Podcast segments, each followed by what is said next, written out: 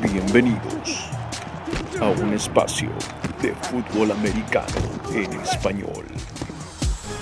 Ajusten sus oídos y colóquense el casco parlante.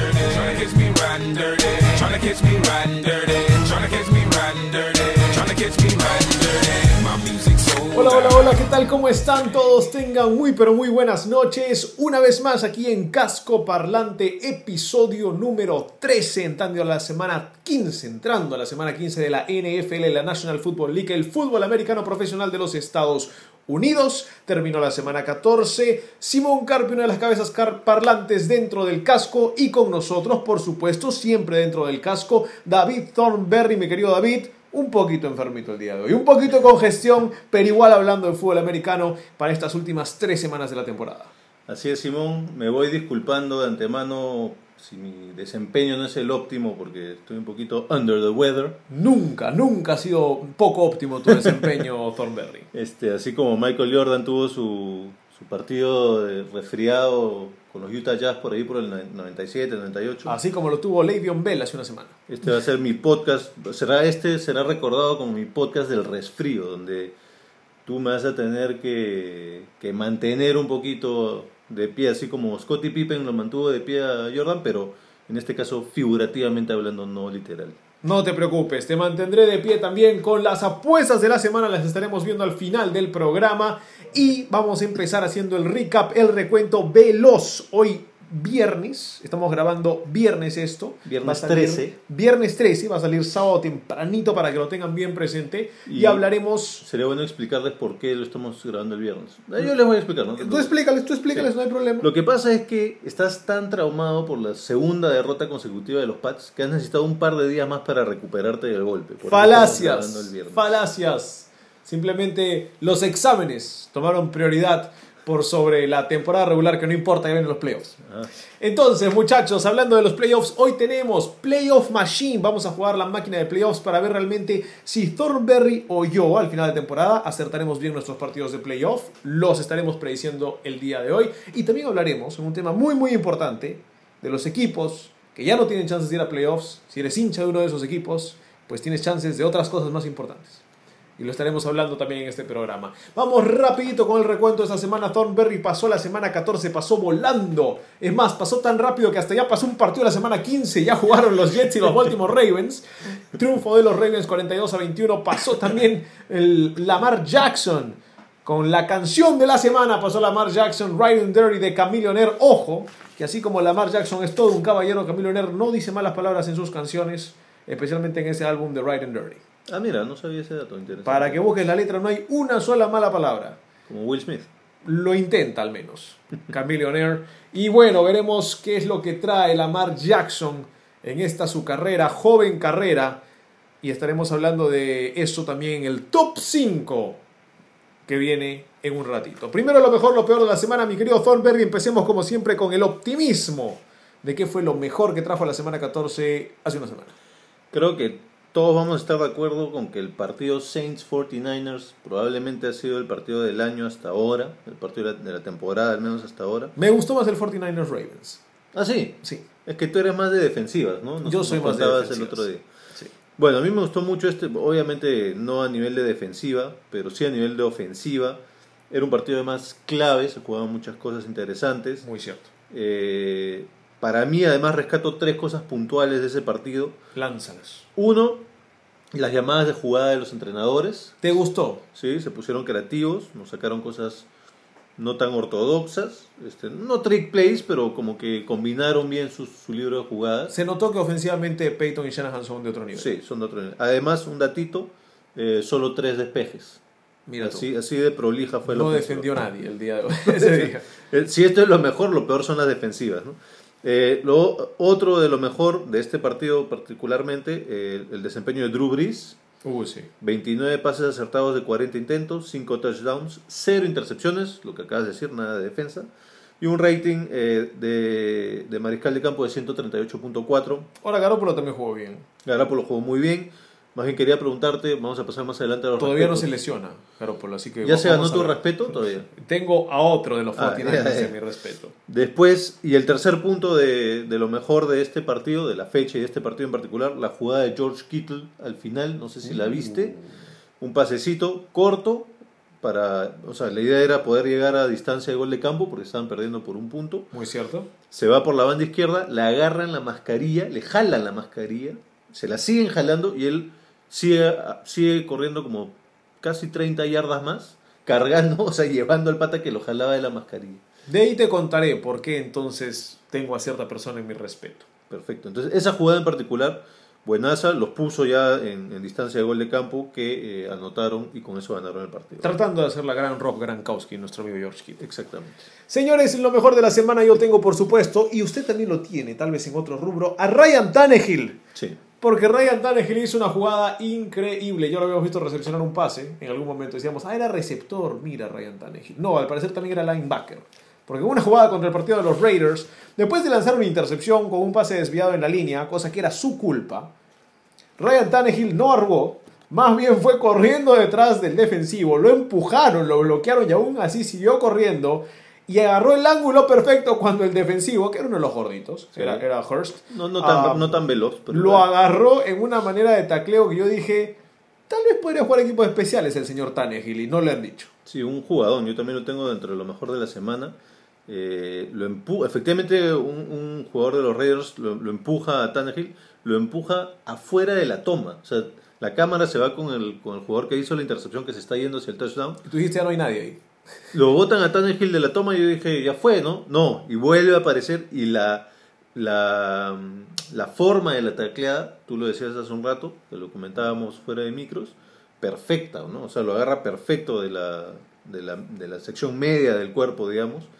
Un gran esfuerzo de Tannehill y este... Y taclea con el hombro, taclea levantando la cabeza. Perfecto, taclea perfecto. Muy, muy buena jugada que va a lo mejor de la semana y al respeto. Claro que lleva como tres semanas seguidas que se da nuestro respeto. Ya no sé qué nivel más hay, pero. Y pero creo que el atrevimiento más que nada, ¿no? Porque los corebacks usualmente no tienen ese atrevimiento de La decir, garra, voy. ¿no? La garra, la garra, sí.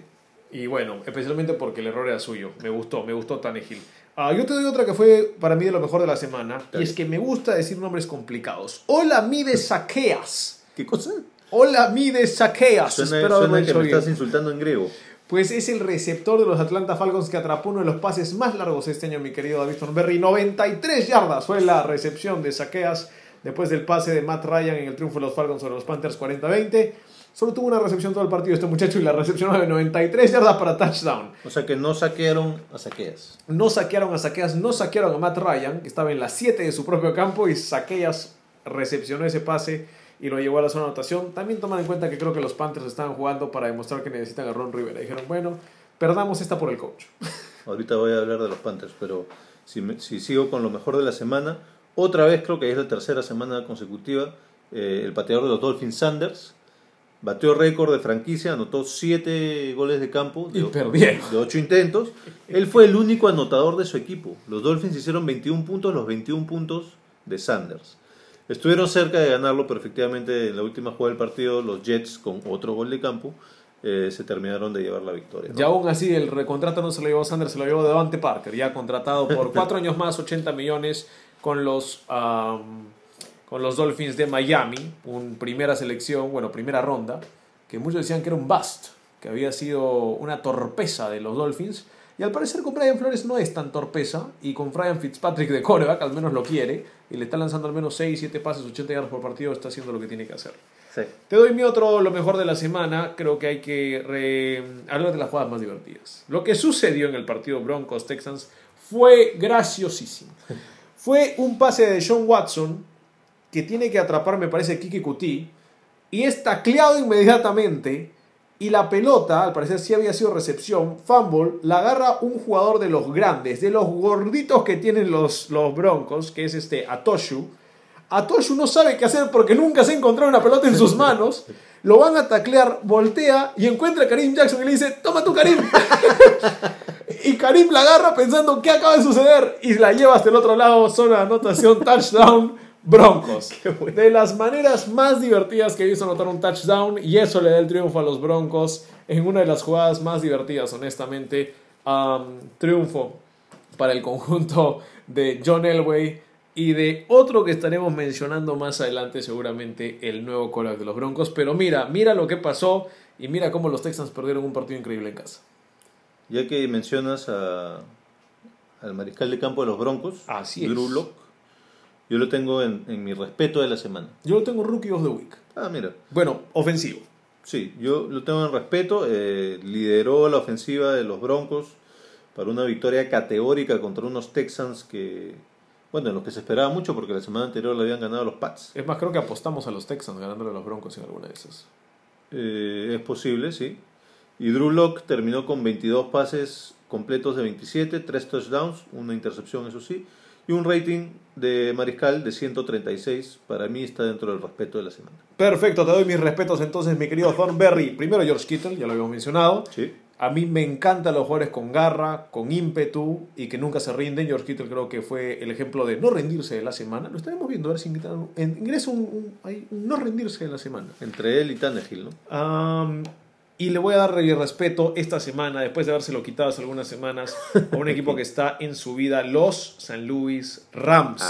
Volvieron a decir, ok, no eres tú Jared Goff, no soy yo Shock McVay, si no somos los dos, no somos nadie. Entonces los dos se pusieron a trabajar juntos y creo que esa ha sido la diferencia. Goff se ve mucho más cómodo en el bolsillo y saliendo, rolando, dando pases, con un juego por tierra que ahora sí existe que era el problema para mí con McVeigh, que ya no le estaba dando la pelota ni a Gurley, ni a Brown, ni a nadie, simplemente le decía Goff lanza 40 veces por partido. Eso es lo que te iba a decir, ¿no? La, clave de los, del, resurgimiento de los Rams las últimas semanas creo que ha sido el uso, el mejor uso de Todd Gurley, que también tenía que ver con una lesión, ¿no? El hecho de que no lo estuviesen usando tanto. Pero creo que eso también reflejó en la defensa, que hizo un excelente trabajo contra los hijos esta semana. Así que en general me gustó mucho el partido de los Rams creo que ganando difícil, pero ganando. Y puede ser que esto sea una clave para tratar de llegar a playoffs. Ojo, todavía la tiene muy complicada. Sí, yo, yo, no sé si fue ganando difícil, porque los Seahawks en todo momento se vieron sumamente incómodos en todas las líneas. Aaron Donald creo que le gusta jugar en,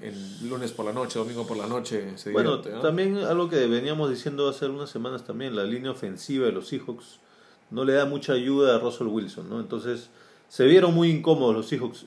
A mí me preocupa un poquito eso, eh, pero bueno, vamos a ver qué pasa con los Seahawks. Ojo, corrijo, 40 millones por cuatro años lo de Davante Parker, 8 millones garantizados. Uh, veremos, veremos cómo le va al receptor de los Dolphins. ¿Tienes alguna más que le hayas dado todo tu respeto? Ya terminando la temporada, recién estás dando respeto a alguien. Sí, sí, el, el, el novato Josh Jacobs. Josh Jacobs, le diste el respeto. ¿Por qué? Te voy a decir por qué. Porque durante la semana se reveló que desde la semana 7 venía jugando con una fractura en el hombro. Tú, yo no puedo jugar ni con una fractura en el, en el meñique. Yo, ni siquiera puedo hacer un podcast resfriado y el hombre con una fractura en el hombro desde la semana 7. Así que, y tuvo buenos uh. partidos en ese periodo, así que se ganó mi respeto. Y lo más gracioso es que dice, bueno, tal vez no me dejen jugar porque ya, ya se reveló que te va con la fractura, así que tal vez ya no me dejen jugar. Sí, pues. Ah, mi respeto para Simón Carpio, señores. Le voy a dar respeto a Simón Carpio. porque ganó su primera apuesta.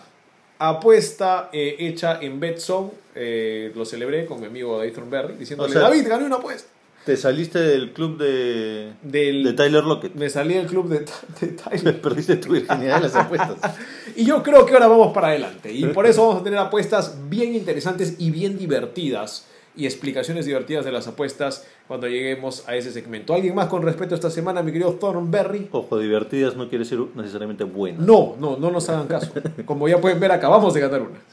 Eh, no, positivo nada, tengo una pérdida de respeto. Uy, la decepción de la semana de Thornberry. Eh, la semana pasada o la anterior le había dado respeto a Cole Beasley por su partido de venganza contra los Cowboys. ¿Y qué pasó? Bueno, esta semana Cole Beasley hizo algo que no me gustó para nada, ¿no? Él se estaba yendo este, no me digas que hizo la gran Dwayne Haskins.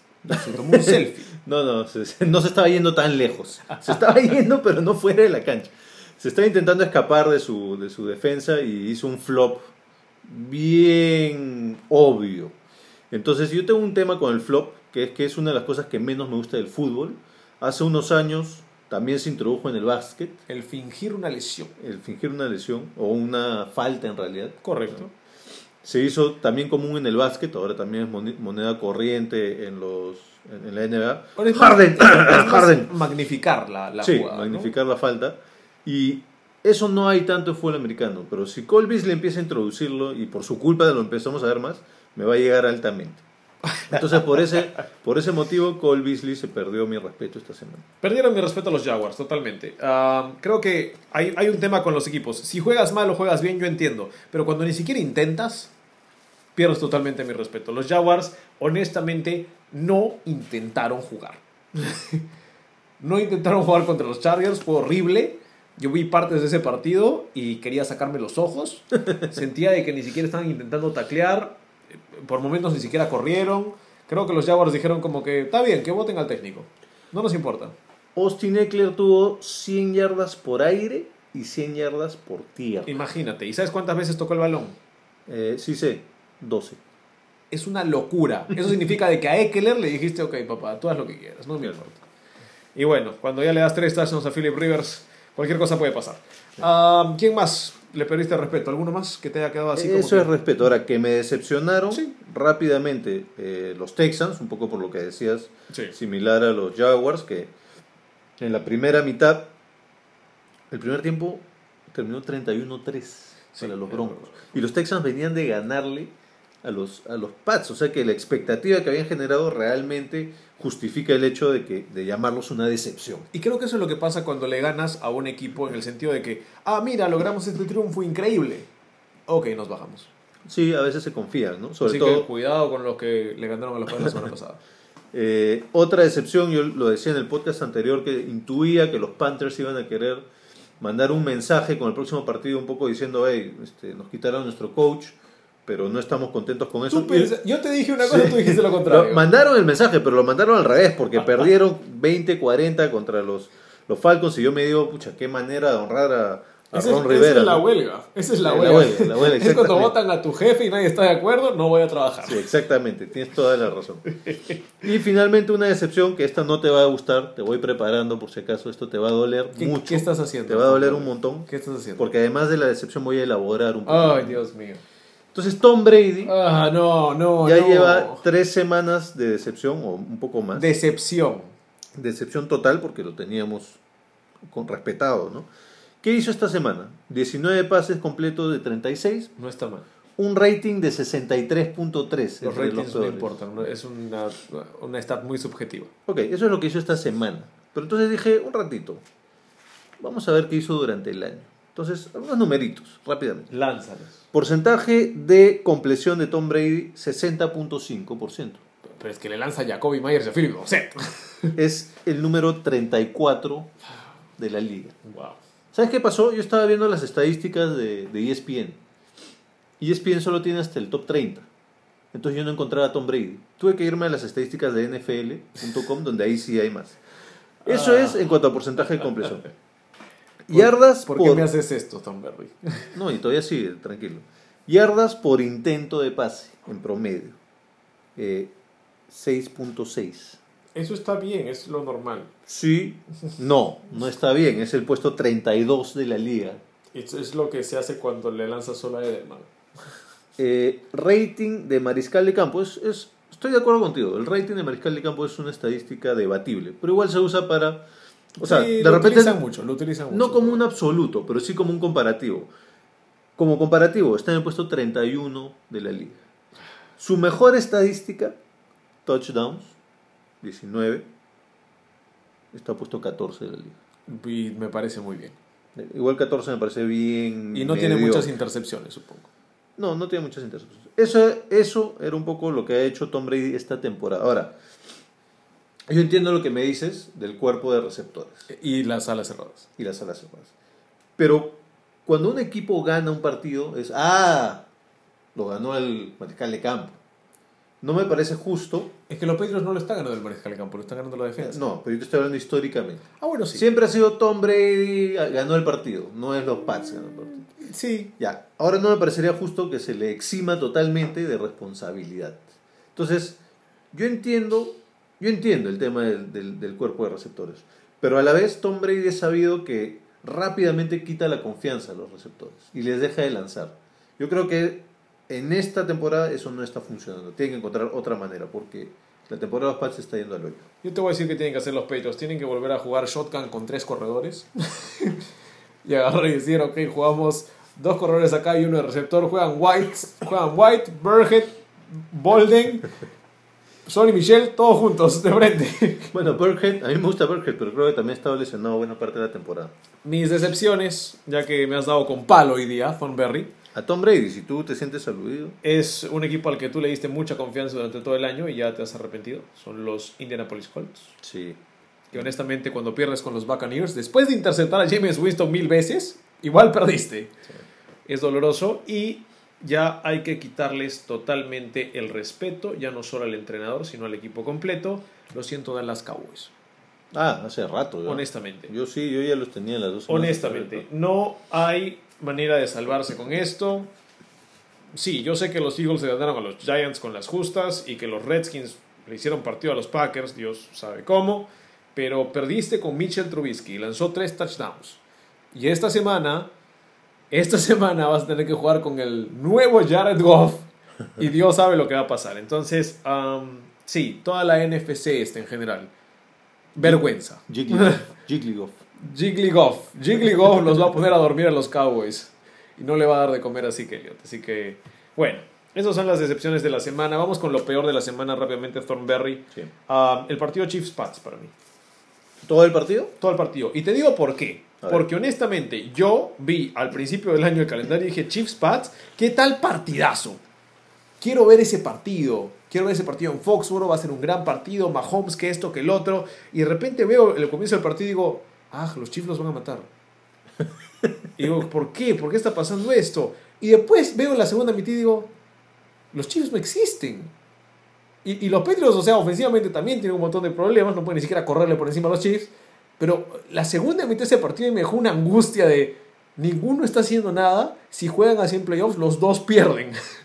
No es que uno pierde el otro no, es que honestamente después de que ves a los Ravens y este jueves ves, viste lo que hizo los Ravens, por más de que fue a los Jets, y viste este partido dices, no, hay una diferencia muy grande en este momento. Sí, yo, justamente para mí lo peor de la semana son tres cosas puntuales de ese partido, pero ya que estamos en ese partido, te cuento un poquito mi impresión inicial.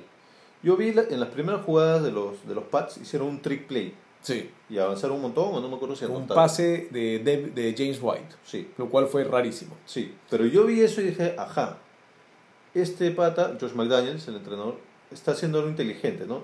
Los Chiefs se sabe que su defensiva terrestre es mala, entonces tendrías que atacarlo por ahí. Pero cuando vas por aire y teniendo todos los problemas que han tenido los Pats, me pareció inteligente intentar usar varias trick play. Entonces dije, eso sería una buena estrategia para este partido, si empiezan así, atacar por tierra y lo que es por ahí ir a hacer trick play. Pero luego no volvieron a hacer nada de eso, creo que hicieron un trick play más y tampoco pudieron establecer el juego. Yo digo lo que yo sentí, yo sentí que los Patriots dijeron, ah, con estos me voy a enfrentar en playoffs. ¿Sabes qué? Créame un nuevo, un nuevo playbook que no tenga nada de lo que vamos a hacer el resto del año. Eh, puede ser, o sea, no es, no, no es tan descabellado. Había jugadas horribles. Es que Belichick sí es sabido que eventualmente ha hecho eso algunas veces. Cuando sabe que se va a volver a enfrentar con un equipo, en el, en el primer enfrentamiento se aguanta. Sí. No, o sea, yo no lo había pensado, es una, es una muy buena teoría. Estoy casi seguro que agarraron un playbook así como que de los Colts de 10 años y dijeron que se los aprendan para esta semana. Ahora, este, lo peor, tres cosas puntuales, ¿no? Una, el arbitraje, ¿no? Es, es innegable que dos touchdowns legales de los Pats se los anularon. Sí, no, no me quejo, pero sí fueron garrafales. Uno, el, el, el, recupero de fumble, que pararon ahí la jugada. Y, que pudo haber sido jugada de la semana también. Sí, y dos, eh, el touchdown de Harry. De, de así, de Enkili Harry. Sí, que sí era touchdown y, y, no lo, y no lo convalidaron. Y lo que es peor, normalmente en una jugada como esa el árbitro lo convalida y después revisa. Para revisar todavía. Para revisarlo, ¿no? Acá simplemente no lo convalidó. Entonces, para revisar tendría que haber retado Belichick. Ya no tenía retos. Sí. Entonces ese es otro problema, ¿no? Y en esa misma jugada, los Pats estaban tan convencidos de que, de que había sido touchdown, que cuando no convalidaron el touchdown, se demoraron en regresar a la cancha para la siguiente jugada y se les acabó el, reloj de juego. Entonces tuvieron una penalidad de 5 yardas. De 5 yardas de delay of game, ¿no? Entonces ahí un, todo un menjunje, un arroz con mango de los árbitros. Feo el partido también. en general. Sí, porque lo otro, si te quedas con la impresión de que, de que los árbitros favorecieron a los Pats, sí, pero no creo que con mala intención, porque en realidad los Chiefs tuvieron más penalidades y en realidad los Chiefs tuvieron penalidades por 134 yardas.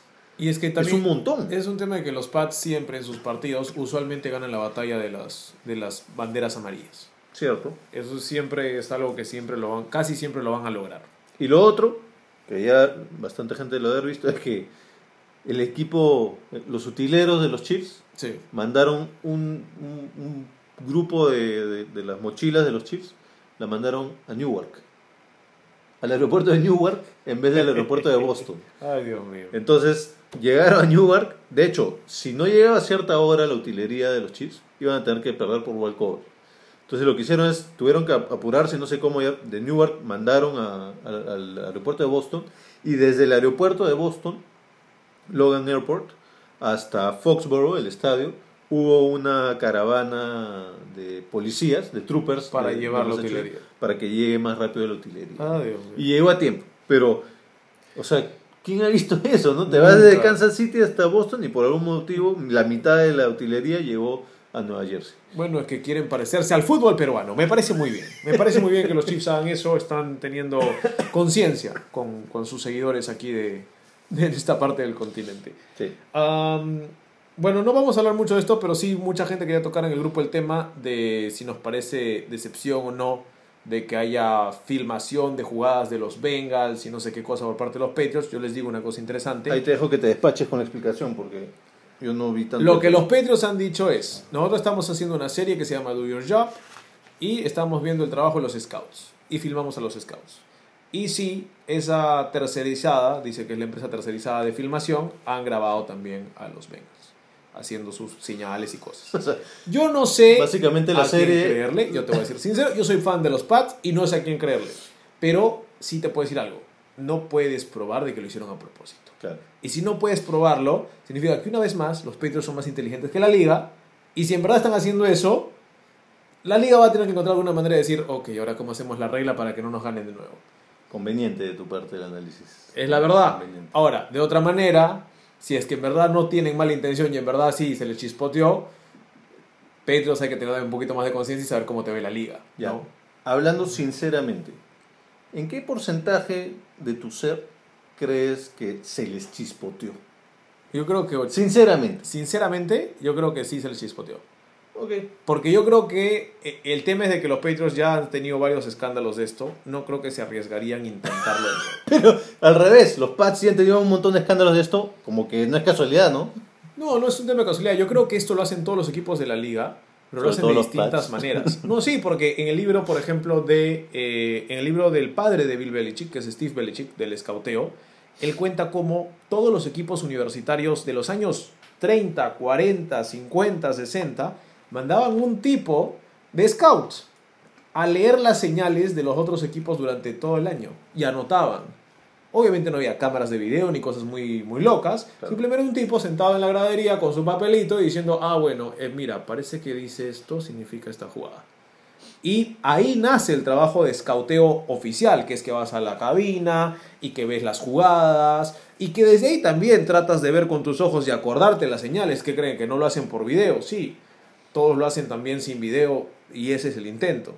Pero creo que por eso es que se tapan la boca los coaches, por eso es de que hay un montón de diferentes cosas para tratar de que no veas tus señales. En Claro. el foro universitario levantan una pancarta con cuatro diferentes, eh, cuatro diferentes señales y no sabes cuál es cuál, ¿no? Entonces creo que cada uno trata de cuidarse a su manera y trata de atacar a su manera.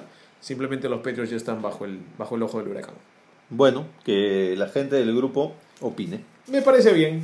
Eh, no tengo más decepciones. Honestamente eran Jaguars, Colts y Cowboys, pero lo peor de la semana, sí tengo que mencionarlo, para mí es am, ver lo que en verdad pueden hacer los Chargers sanos, jugando a todos los cilindros, con los jugadores correctos y haciendo las jugadas correctas.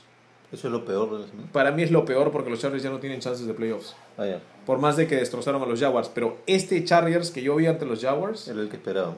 es el. Sí, e- e- es lo que yo agarré y dije, wow. Esto es, esto es. Eckler a toda máquina, Rivers, el regreso de Derwin James, una defensa que mata. Eso era lo que se esperaba de los Chargers y lo estaremos hablando en nuestro top 5 de esta semana. Ajá. Thornberry. Así que pasemos, ¿Esa es tu transición al top 5? por supuesto, Fina, buena, buena. al gustó. top 5 de esta semana, mi querido Thornberry. Nuestro top 5 es triste. Nuestro top 5 es malo. Nuestro top 5 es jugadores y otras cosas, porque nos vamos a pasar por otro lado también, que nos han decepcionado esta temporada porque los teníamos en gran, gran, gran alto nivel al comienzo de la temporada o esperábamos muchísimo de ellos antes de iniciar la temporada y al final no vimos nada. Mi querido Thornberry, esta vez no hay orden. No hay oro. No hay orden, vamos de frente. Yo te digo mi primera, ¿sabes que Los Chargers me han decepcionado toda la temporada. Sí, lo acabas de decir. Lo acabo de decir, ya hay que decirlo, porque los teníamos hasta ganando partidos al comienzo. Tú nos dijiste, bueno, sí, pero los Chargers siempre hacen esto. De ahí encontraron maneras de perder, pero que no sabes cómo. Tal vez el equipo más talentoso que perdió de maneras increíbles. Tanto así de que hace dos semanas era, bueno, Rivers se tiene que ir y de la nada lanza tres touchdowns. Honestamente, los Chargers, si hay algún hincha de los Chargers ahí, lo siento. Debes tener un problema cardíaco durante todo el año.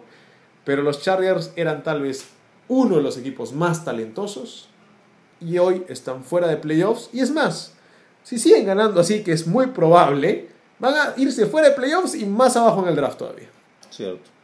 Eh, claro, cuando me propusiste este tema me, me dijiste eh, jugadores o, o equipos que, que nos hayan entusiasmado desde un inicio y que luego nos hayan decepcionado. ¿no? En otras palabras, ¿Quién amabas y te rompió el corazón, Thornberry? bueno, yo lo llamé top 5 de entusiasmadores precoces. este, O sea, calentadores. algo así. algo así. Ya sabes a lo que me refiero, lo- los que calientan. Vamos. Si vamos a hablar de equipos, eh, yo voy a hablar de los Cowboys. Uf, sí. Porque ya lo, lo hemos dicho varias veces, ¿no? En todas las líneas tienen jugadores estrella, o Sí. que han sido estrella. De hecho, el otro día escuchaba, los Cowboys es, es el plantel que más ex Pro Bowlers tienen. Uf. Entonces tienen un montón de talento en todas las líneas y no se está traduciendo en resultados. ¿no? Ellos me han decepcionado. Me, entus- me entusiasmaron y ahora me han decepcionado.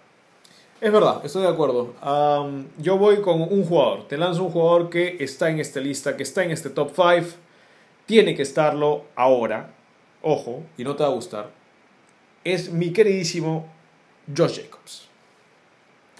Josh Jacobs, ojo, empezó la campaña haciendo cosas increíbles, destrozando la estadística, haciendo ver a John Gruden como un genio. Y yo sé que desde la semana 7 ha jugado con un hombro roto. Pero hay que también tener cierta conciencia. En las últimas cuatro semanas, Josh Jacobs solo promedia 80 yardas por partido por tierra y sabemos que por aire no es un factor. Y en las últimas cuatro semanas solo tiene un touchdown, la misma cantidad que fumbles que tiene.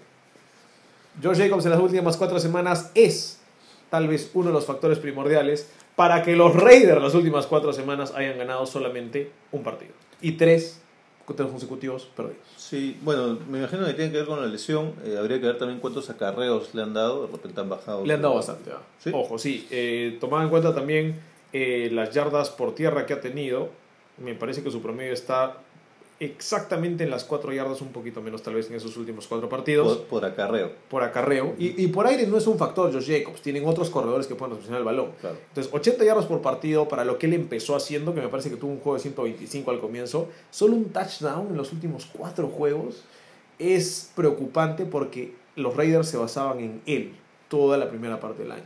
Igual yo, yo sería cauto con un novato. Yo te diría esto, ¿sabes por qué me lo pongo ahí? Porque para mí era Rookie of the Year. Y después de esas últimas cuatro semanas, estoy viendo otros rookies y diciendo, creo que Josh Jacobs no es Rookie of the Year. O sea, yo igual, con cualquier novato, así sea candidato a novato del año o no, sería cauto porque hay tal cosa que en la NBA le llaman el rookie, el, el- el rookie wall. O sea, la, Y la en la NFL le llaman la del segundo año, correcto. Exactamente. Entonces, yo sí sería más cauto con un novato. Pero, está bien, sí, tienes razón. Empezó dándonos una idea y terminó. Este, Y creo que le va a pasar a muchos corredores que empiezan pareciendo ser Adrian Peterson y terminan siendo Trent Richardson. Entonces hay que tener, hay que tener su cuidado. Puede ser. A ver, te doy mi segundo entusiasmador precoz. Dame al siguiente calienta pelota de fútbol americano. Ya sabíamos que eh, la escuadra de receptores de los Pats iba a empezar la temporada un poco disminuida. Un poco. Entonces cuando vi que Antonio Brown iba a formar parte de los Pats, yo dije, ajá, tengo un, vago recuerdo, me, hace un vago símil a lo que sucedió con Randy Moss. Ah, mira tú. Obviamente no esperaba tanto, pero te digo más o menos cuál era mi comparativo. Y claramente eso no sucedió, por X motivos extradeportivos, pero yo me entusiasmé cuando vi que Antonio Brown iba a ir a los Pats. Y claramente salí decepcionado. Estoy Tú totalmente de acuerdo. más, probablemente. Sí, sí, en verdad sí, pero no lo puse en mis, en mis calienta pensamientos.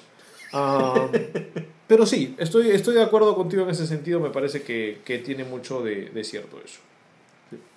Ah, te voy a dar otra, ¿Vale? otra que a mí me gustó mucho. Y son, y bueno, es particularmente un novato más. Otro novato que Dale con novatos, pero ten piedad. es que comenzó la temporada demasiado fuerte y yo en mi evaluación del draft lo tenía también muy alto. Es el tackle defensivo de Alabama, Quinnen Williams, de los Jets. Que cuando llegue el draft y llegue el momento del draft, yo digo que este chico puede ser selección número uno de total. Este chico tiene lo suficiente como para matar a muchas personas, es increíble, es grande, es fuerte, Alabama lo tenía muy, muy alto. Honestamente, Quinnen Williams a mí me encantaba. Lo eligen los Jets en la posición 3, era un defensive tackle, defensive end. lo comparaban con Aaron Donald un poco y todo. Dije, ok, ¿qué va a hacer esta temporada? Esta temporada tiene una recuperación de fumble, una captura y media, un pase deflectado. En total 24 tacleadas, no ha hecho nada. Ningún impacto en. Es más, el hombre ha sido ya multado por un golpe tardío matchup, 21 mil dólares. Así que pueden decir lo que quieran, pero no ha jugado una buena campaña. Yo sé en qué equipo está, yo sé los problemas que puede tener, pero después de lo que hizo en Alabama, tuvo 8 capturas, 19 tacleadas para pérdida en su último año en Alabama y juegan menos partidos que en la NFL. Y después que la NFL consigas con las justas ahorita está en menos de dos capturas, creo que es una enorme decepción. Yo he visto los novatos que han salido de este draft, he visto los que están arriba en la lista. Bosa. Joey Bosa, eh, Nick Bosa, por ejemplo, um, el mismo Kyler Murray, no ha sido decepción. Devin White de los Buccaneers lo mencionamos como un buen rookie. Daniel Jones ha sido al menos interesante. Josh Allen de los Jaguars lo mencionamos como el otro Josh Allen hace unas semanas. Hay un montón que están apareciendo. Ed Oliver estuvo en nuestras listas. Devin Bush de los Steelers. TJ Hawkinson. Todos estos son de los de arriba. Y este chico, Quinnen Williams, lo siento, ganador del trofeo Outland, que es dado al mejor liniero interior eh, de todos los Estados Unidos. Creo que ha sido una enorme decepción. Esperemos que el siguiente año pueda jugar más y pueda jugar mejor. Esperemos.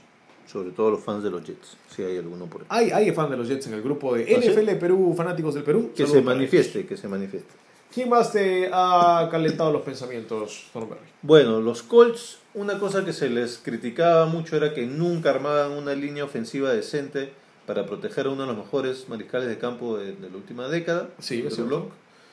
Finalmente arman esa línea defensiva y Andrew Locke se retira. Cuando vi que armaron la, la línea ofensiva, yo tuve, me entusiasmé mucho con la- el, el prospecto de que Andrew Locke finalmente explotara, porque siempre ha sido un mariscal de campo sólido, pero, pero su proyección cuando recién, recién entró era otra, ¿no? era, era supuestamente el sucesor de Peyton Manning, se esperaba muchísimo de Andrew Locke. Y finalmente le dan la línea ofensiva para que, para que pueda este, florecer y se retira. Entonces sí. ahí me entusiasmé por un momento y se retiró, me decepcionó. El tema es que creo que trataron de tapar un dique con una... trataron de como que... Después de que ya vino el Huayco, dijeron, una bueno, compuerta. levantemos muro de contención después de que el Huayco se llevó a la ciudad. Claro. Entonces es como que un poquito lo que hicieron los Colts. Ya era un poco tarde ya. Las lesiones de Andrew Luck creo que hasta psicológicamente le afectaron. ¿no? Sí, de hecho. Ah, para mí, otro jugador joven. Lo tengo que poner porque creo que pensamos que sería otra cosa aún en el equipo en el que juega. Y es Saquon Barkley. Ujú. Saquon Barkley de los New York Giants. Te leo las estadísticas y no Buena- las vas a creer. elección, 610 yardas por tierra este año. Dos touchdowns. Mm. 292 por aire. Un touchdown. Saquon Barkley, que para mí fácilmente era novato el año, el año pasado. Tres touchdowns en el año. Y sí, ha habido problema de lesiones, y ha habido problema de nuevo coreback, y ha habido problema de que el entrenador, al parecer, muchos piensan incompetente, y que son los Giants y todo lo que tú quieras. Pero Saquon Barkley era lo más bonito que tenían los Giants el año pasado y todos decíamos, wow, qué bonito, este chico va a ser increíble si le das algo. Y ya lo llevaron al suelo. Y no sé si va a poder levantarse el próximo año, honestamente, porque la carga que tuvo en sus primeros dos años ya ha sido demasiada. Me parece que Saquon Barkley, una pena, pero decepcionante su labor esta temporada. Muy buena elección, yo no lo había pensado, pero ahora que lo mencionas, sí, tienes toda la razón. Saquon Barkley era la joyita en la corona de los Giants y, y este año no pasó nada, ¿no? Del año pasado decían, este, este es un talento, lo que llaman un talento transformacional, ¿no? Generacional. Y tienes razón, ha pasado muy desapercibido esta temporada. Bueno, igual todos los problemas que tú ya has mencionado, los cambios de. Y todos los que lo seleccionaron número uno, dos o tres en fantasy, cortándose los pensamientos calientes que les dieron. Verdad. Me gustó, ¿eh? buena elección.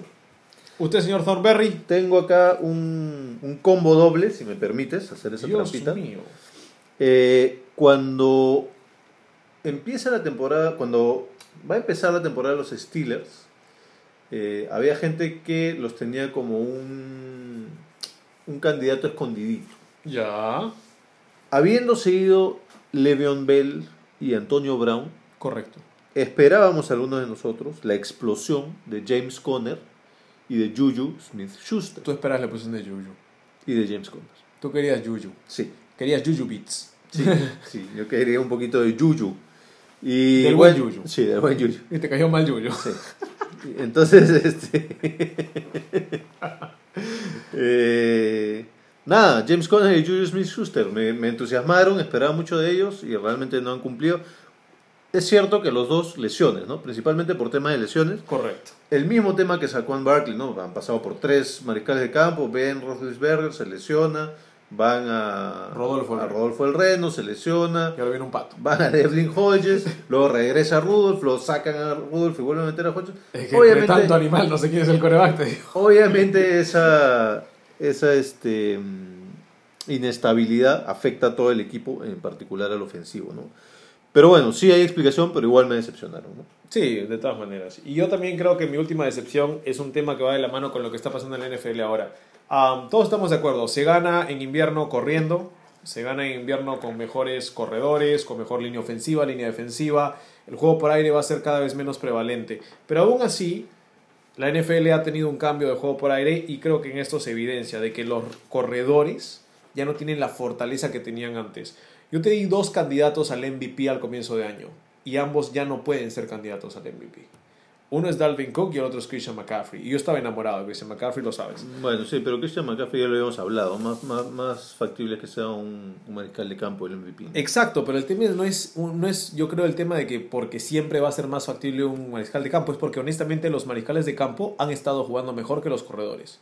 Y te lo pongo de esta manera. Últimas cuatro semanas para Dalvin Cook, promedia 53 yardas por tierra. Es una locura. Y solamente promedia 41 yardas por recepción. O sea, promedia casi tantas yardas por recepción como por tierra en las últimas cuatro semanas. Y tiene ya dos fumbles, uno lo perdió. Dalvin Cook, que empezó la temporada teniendo juegos de 200 yardas. Sí, de acuerdo. Entonces, ese es el tema de que los Vikings se dieron cuenta los demás equipos, ah, mira, este es un equipo que nos va a hacer daño en invierno, es un equipo que nos va a hacer daño en playoffs, paremos a Dalvin Cook. Y bueno, resulta que Kirk Cousins no es tan terrible como todos pensaban y tiene armas interesantes, pero Dalvin Cook ya ha sido absorbido por la NFL y por todo el trajín que ha tenido todo el año, ahora está cansado. Y se nota en el juego, por más de que tiene cuatro touchdowns en las últimas cuatro semanas por tierra, lo están utilizando de esa manera. Llegamos a la línea gol, métela. Pero el resto ya no lo están utilizando como antes. Y me parece que lo mismo pasó un poquito con Christian McCaffrey, en el sentido en que, um, y, y quiero también tomar en cuenta esto que, que estaba viendo las estadísticas interesantes de, de Dalvin Cook, sus yardas por tierra, por jugada, por acarreo en las últimas cuatro semanas son 3.34. Menos de 3 yardas y media por acarreo es una locura. Y McCaffrey está promediando solo 57 yardas por partido en las últimas cuatro semanas. Por tierra. Y por recepción está en 82. Esto no tiene sentido. Tiene más yardas recepcionando que por tierra. Entonces, y solamente tiene un touchdown por tierra y solamente tiene un touchdown por aire en las últimas cuatro semanas que también va con el declive del equipo en general. Claro. Pero el tema con McCaffrey era de que estaba dándonos que partidos de 150 yardas totales y 200 yardas totales por aire, por tierra, por todo lado. Y tanto lo usaron que ahora llega invierno y cuando lo quieres usar de verdad, Cuando ya lo deberías tener que usar. ¿no? Entonces creo que eso es lo que ha pasado con los candidatos de MVP corredores al comienzo de año, que yo me entusiasmé particularmente, Claro. y que ahora ya no tienen eso. Y es más, ahora esos corebacks que no jugaron tanto al comienzo de año, como Drew Brees que no jugó tanto al comienzo de año, el mismo Doug Hodges, por ejemplo, que no empezó el año, Drew Locke que no empezó el año, los jugadores que no empezaron el año, es más, Tannehill no empezó el año con su equipo. Todos estos jugadores corebacks que tuvieron algo de descanso, ahora los ves y dices, wow, es increíble. Está más fresco. Bueno, están más frescos y es más difícil descifrarlos cuando estás cansado. Sí, y justo, o sea, voy a tentar una explicación al tema de McCaffrey, que tiene más áreas, más este, yardas por aire que por tierra. Eh, podría tener que ver con que las defensivas de los otros equipos ya entendieron más o menos cómo limitar el, el juego duda. terrestre, en particular el tema de los bloqueos, porque cuando tú juegas como corredor dependes muchísimo, o sea, dependes total y absolutamente de tus bloqueadores. Y más bien cuando te sueltas en el campo y te pones de, de receptor, ahí se dependes mucho más de tu propio De la habilidad. de tu propia habilidad y velocidad. Y probablemente es una combinación de eso, ¿no? En, en que las defensivas eh, opuestas ya más o menos saben cómo parar los bloqueos o contrarrestar los bloqueos de los Panthers. Y entonces McCaffrey se la busca más en el individual como receptor, ¿no? Por ahí debe ir la cosa, calculo yo, con McCaffrey. Bueno, yo te digo más o menos, eh, no es de que haya tenido una mala temporada McCarthy, lo odio, no, es un tema de que para mí sí eran candidatos a MVP y creo que hasta ahora Michael Thomas es más candidato a MVP que cualquier corredor hoy en día. Puede ser. Entonces, ya, los corebacks sí están por encima por lo que está haciendo Lamar Jackson, por lo que hizo en un momento Russell Wilson, pero ahora cayó totalmente y Lamar Jackson tal vez es el, el MVP que todos quieren. Pero sí, creo que los corredores eh, ya ni siquiera son un factor al final del año. Puede ser. ¿Alguno más que tengas en tu lista, Thornberry? Sí, mi último entusiasmador precoz, eh, Sean McVay. ¡Mire usted! ¿Qué está pasando? O sea, yo le tengo respeto, pero la verdad es que esperaba mucho más de lo que nos había demostrado en las temporadas anteriores. Era ese entrenador que cambiaba el esquema, cambiaba todo el panorama de la liga. De hecho, muchas de las contrataciones de, de entrenadores nuevos han sido entrenadores jóvenes que de alguna u otra, había esta broma en la liga, ¿no? que de alguna u otra manera estaban ligados a McVeigh simplemente porque eran su amigo, porque alguna vez habían hablado con McVeigh, lo contrataban, ¿no? el propio Kingsbury que a ti te gusta Es creo que eran cercanos, o eran amigos, o era un asistente del otro. Y ahora todos también quieren el entrenador joven por culpa de él. Quieren el próximo McVeigh, que, que te va a cambiar el esquema, ¿no? Entonces yo esperaba más de McVeigh, pero probablemente es más un, un regreso, una normalización, ¿no? Un regreso a la norma, un regreso a la media. Y, este, y yo sí esperaría que si realmente es tan bueno e inteligente como creo que lo es, Puede llegar al playoffs al menos. y si no, la próxima temporada regresar con algo nuevo, algo fresco, ¿no? Porque los que son los entrenadores realmente buenos e innovadores llegan con cosas frescas siempre. No es que son innovadores una vez y se acabó, sino que siempre están innovando, ¿no? Entonces, yo esperaría eso de McVeigh la próxima temporada. Esta temporada no voy a dejar que me vuelva a entusiasmar precozmente. Ya, ya, ya fui decepcionado una vez. Estoy mirándolos con cautela. Estoy un poquito como que haciéndoles barra a los Rams y me gusta lo que he visto las últimas semanas. Pero no me voy a volver a entusiasmar por las, por las puras. Este, voy a ser más cauto. Bueno, sabemos de que tal es McVeigh y Goff, los dos que eran nuestra pelea durante varias semanas, quien tenía la culpa. Creo que los dos simplemente se treparon de girl y dijeron, a ver, corre. y bueno, cuando él corre, ganan. Y si no, hay, hay más problemas. Ojo, solo no, no, no quiero pecar de que siempre quiero tener la razón, pero sí. Eh, probablemente, o sea, sí, el hecho de que Gurley está jugando mejor y más y siendo usado mejor está desbloqueando la ofensiva, pero justamente porque al, al tener esta situación le exiges menos a Goff, creo yo. Bueno, sí, estoy de acuerdo con eso, pero yo no creo que Goff sea terrible. Creo que Goff es bueno. No bueno, Ay, para mí es bueno y no más. no bueno, No es Lamar Jackson este año ni Pat Mahomes el anterior, tampoco bueno. pero me parece que es bueno. Bueno, lo veremos, lo veremos al final de su ¿Sabes carrera. qué es? es? Es un mini Alex Smith. Que te puede gestionar el partido, probablemente no te lo va a resolver. Mm, no sé, me gusta más de otra manera. Te voy a decir a quién, a quién se parece la próxima semana.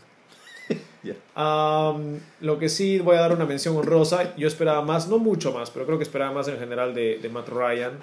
Más allá de lo que ha hecho las últimas semanas, eh, fue decepcionante la campaña de los Falcons. Y no es que lo culpo a él, pero por algún momento pensamos que Matt Ryan eh, y toda su carrera iba a ser un poquito más. Y creo que no lo ha sido al final. Y es una pena, pero sí, eh, hasta la lesión y todo ya se vuelve un veterano, ya no es el jugador joven que podía tomar la batuta. Y te das cuenta, y a mí me pasó eso, de que veo y digo, ah, mira, la batuta le empieza a tomar Mahomes, le empieza a tomar Lamar Jackson, le empieza a tomar, hasta, ¿qué te digo? Wentz, Prescott. Oye, Matt Ryan no está justo antes de ellos, ¿no debió él tomar la batuta? Y ahí me di cuenta y dije, ok, Matt Ryan ya hay que mencionarlo. Y por eso también le pongo como mi mal consejo fantasy de la semana. Llega gracias a ustedes, gracias a los Atlanta Falcons. Juegan contra los 49ers. Matt Ryan va a lanzar tres touchdowns. Ahí lo tienen. No tienen a quién iniciar en su playoff de wild card del fantasy. No saben qué hacer con la posición de coreback. No hay problema. Matt Ryan va a estar disponible y va a darles tres touchdowns.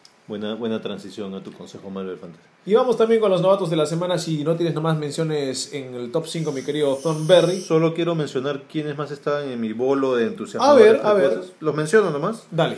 Khalil Mack, Sam Darnold, eh, Odell Beckham Jr., J.J. Watt, Jacoby Brissett, Jimmy Graham, Leonard Fournette, Von Miller, Carson Wentz. Von Miller me golpeó. Alvin Kamara y Todd Gurley. Alvin Camara que está diciendo todavía con su técnico, esperamos más de él. Sí, yo también espero más de mí mismo. como que, bueno, ahora en playoffs tal vez explote. Veremos.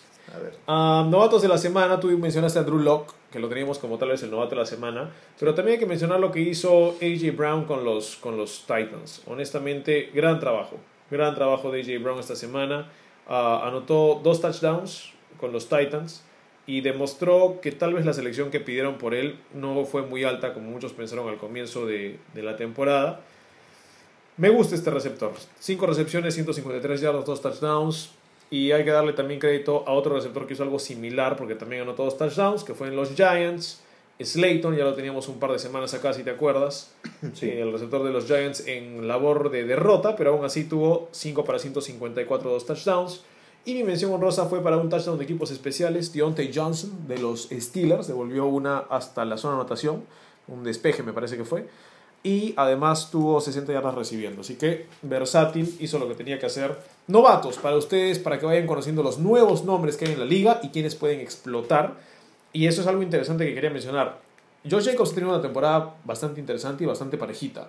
Pero si tú le sigues dando pelotas a estas últimas tres semanas a AJ Brown y me sigue dando dos touchdowns por partido, yo le empiezo a elegir a él. Y porque siempre el impacto más visual, más grande, va a ser las últimas semanas. Entonces, si Josh Jacobs se pierde partidos también por la lesión, cuidado que novato del año vaya a otro jugador y no a él. Es más, podría ir a Kyler Murray porque me parece que él va a terminar siendo el novato del año. Y bueno, defensivamente creo que ya sabemos quién se lo lleva, ¿no? Bosa. Bosa. Una cosita interesante de Slayton nomás, que las semanas pasadas efectivamente habíamos hablado bien de él y intuíamos que era porque tenía una buena relación personal, digamos, una buena conexión con Daniel Jones. Ahora, nuestra única fuente bajo eso era su edad. No, no, había salido en los reportes y todo. Eran, amigos. Sí, sí, sí. Tenía, tiene una buena conexión con Daniel Jones. Entonces, eh, sospechamos que era por eso. Pero esta semana le tocó a Eli Manning y aún con Eli Manning le fue bien. Así que eso es un buen augurio para, para Slayton. Interesante Eli Manning, no jugó pésimo. Fue interesante. Tal vez es porque ha descansado todo el año. el próximo El próximo quarterback de los Jaguars. ¿Quién sabe? Ah, señores, entonces terminamos el recuento de la semana pasada y nuestro top 5 también. Qué rápido le diste la espalda a Gardner Minshew. Gardner Minshew, hay que decirlo, hay que decirlo, a mí me pareció extremadamente interesante, divertido y nada más.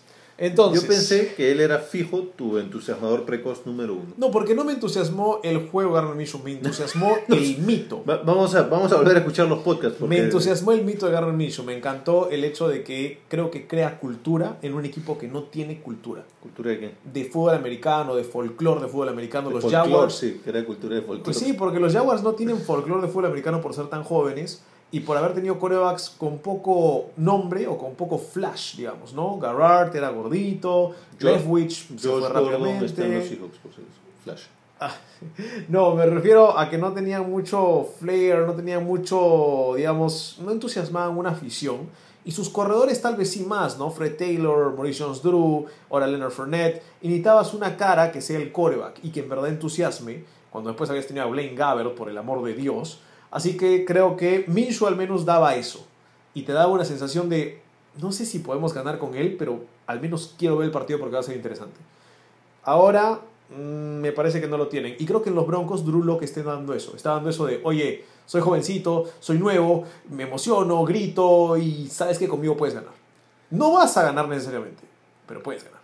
Y creo que eso es mejor que Joe Flaco. Para mí el futuro de, de, de Minshew ya está, está eh, grabado en piedra. Es el próximo... Ryan Fitzpatrick. Sí, está. Y cuidado que Tannehill puede ser el próximo Ryan Fitzpatrick. ¿Has visto la temporada que ha tirado? Y tirando tacleos y todo y la nada. No, pero... El próximo año yo no sé qué va a pasar con Ryan Tannehill, No, te yo, yo digo. sí ¿ah? le tendría más respeto a Tannehill. O sea, yo sí creo que podría ser más con Fitzpatrick. Vamos a ver. Vamos a ver. Vamos a ver, señores. Ah, pasamos entonces a los temas de la semana, mi querido David Thornberry. Tenemos dos temas interesantes esta semana y vamos a hacerlos rápidamente. Primero, vamos con el que ha preparado David Thornberry. ¿Quién se lleva el pick número uno esta temporada? Hay varios candidatos. Mencionemos rápidamente la tabla, mi querido Thornberry, Sí. para que la gente sepa dónde están parados. Este es un tema traído a colación por Russell Reyes en el grupo de fanáticos del NFL. Saludos para Russell Reyes. Eh, ¿Cuál es? Esta es la carrera por el pick número uno. Estamos, esta es la tabla de posiciones, digamos. El que va a la cabeza son los Bengals, Solo un triunfo. que tienen un récord de 1 y 12. Seguido de los Giants, 2 y 12. Redskins, 3 y 10. Dolphins, 3 y 10. Cardinals, 3, 9 y 1. Lions, 3, 9 y 1. Justamente entre ellos dos tuvieron su empate. Jaguars 4 y 9, Falcons 4 y 9, Jets 5 y 9 y Panthers 5 y 8. Tomar en cuenta que los Jets ya jugaron su partido de la semana 14, bueno, Así es. 15, semana 15, Contra los Ravens, ayer perdieron. y solo les quedan dos, Dos partidos, más. Sí. Ahora es interesante la carrera por el pick número uno porque hay que decirlo. Hay corebacks interesantes en este draft. Hemos hablado de Tua, pero que va a caer seguramente por su lesión. Por la lesión, sí. Hablamos de Justin Herbert en un momento. Ahora la gente está metiendo también a colación a, a- me parece que Joe Burrow, no sé si entra este draft, me Sí, parece que entra, podría ser que entre este draft Joe Burrow. Ah, lo más probable es que lo haga. Y otros corebacks que pueden ser también interesantes no solo en este draft, sino en el próximo. Pero hay equipos que ya no necesitan coreback de esa lista. Y eso también es Cierto. interesante porque tal vez entonces no quieres tanquear tanto porque dices, oye, yo prefiero que mi coreback coja más experiencia y ganemos ahorita, que coja confianza. Entonces hay equipos, mencionamos los equipos que ya tienen un coreback del futuro o al menos lo han seleccionado y parece que puede ser del futuro. A ver, mira, este, bueno, Bengals tiene a Dalton y que ya no va a seguir probablemente. Ellos sí buscan un coreback activamente. Sí. Los Giants no sé, porque tienen a Daniel Jones. No sé si han terminado de convencerlos, a mí no. Yo creo que un año es muy poquito. Ok. En ese mismo sentido, los Redskins tienen a Haskins. A Sí. mí sí ya, ya lo voté. Ya. Sí, sí, Si Daniel Jones no me convenció, Haskins todavía menos. Menos. Bueno, los Dolphins. Que no tienen coreback. Bueno, Josh Rosen, pero creo que también ya le Ya, bajaron el sí, dedo. le porque- dieron la bota. Claro, porque ahora está Fitzpatrick. Eh, bueno, Cardinals con Kyler Murray, ese sí es el más seguro de todos. Los Lions, que me imagino que seguirá Stafford, y si no, no sé cuánto confiarán en Blau, pero me imagino que seguirá O Stafford. Driscoll también, ¿no? Que era el segundo Driscoll, coreback. sí. Yo creo que se quedan con sus corebacks los Lions. Y los. Cardinals se quedan con Murray, ¿no? Los Jaguars con el antes mencionado Minshew, no sé si quererán en él tanto como tú creíste en Cuando él. lo volvieron a banquear a Foles, yo dije, creo que acá apretaron el botón de nos vamos todos. ¿no? Pero no sé, yo calculo que le volverán a dar chance a Foles el próximo año por toda la plata que le han pagado. ¿no? Puede ser, puede ser. Eh, bueno, los Falcons sólidos con Matt Ryan, creo yo. No creo que, yo me imagino que seguirá. Los Jets con Darnold también en su apuesta a futuro y ya está. Y bueno, los Panthers con Kyle Allen y Cam Newton. No creo. Todavía no sabemos si se queda Cam Newton o no. El tema es de que ya viste a Kyle Allen todo un año Sí, ya sabes que Kyle Allen no es la solución. y no es la solución. Sí. Entonces, bueno, al margen de si quieren tanquear o no quieren tanquear, los Bengals están muy bien posicionados. Yo no veo que ganen otro partido, salvo quizá les toca jugar contra los Pats la próxima semana, eh, perdón, esta semana, este fin Sí, de semana, correcto, en casa. en casa. Luego visitan a los Dolphins, que yo ya no creo que estén en modo tanking, yo creo que ganarán los Dolphins. Y la última semana se enfrentan a los Browns en casa. Que cualquier cosa puede pasar. Es más, Baker Mayfield hace la apuesta que pierden y lo pierde a propósito. Yo creo que si los Browns ya no tienen nada por qué jugar, ni siquiera creo que jugarán los titulares. Ese es el único partido que los Bengals podrían ganar. No veo que tengan más chance. Ahora, viendo de que solamente hay tres partidos más, los equipos de cinco de triunfos no pueden llegar al primer pick. No. Pero ah, hay que tomar en cuenta que los de cuatro me parece que también la tienen complicada, los Jaguars y los Falcons, porque tienen más chances de ganar un partido. ¿Los Giants tienen chances de ganar algún partido de lo que les quede? Juegan en casa contra Miami. visitan a Washington y juegan en casa contra Filadelfia. Filadelfia debe estar luchando a muerte para sobrevivir.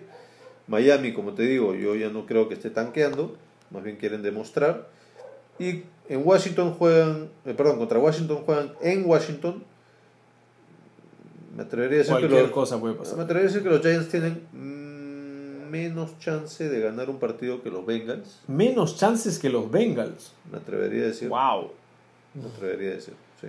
Wow, eso son palabras mayores. Yo creo que los Giants sí tienen todas chances de ganarle a Miami esta semana, te digo. Me preocuparía más por los Redskins. O sea, me preocuparía si es que no quieren tanquear. Porque van a jugar contra Filadelfia esta semana. No creo que ganen. Y la última semana visitan a Dallas. No creo que ganen. Al medio reciben a los Giants.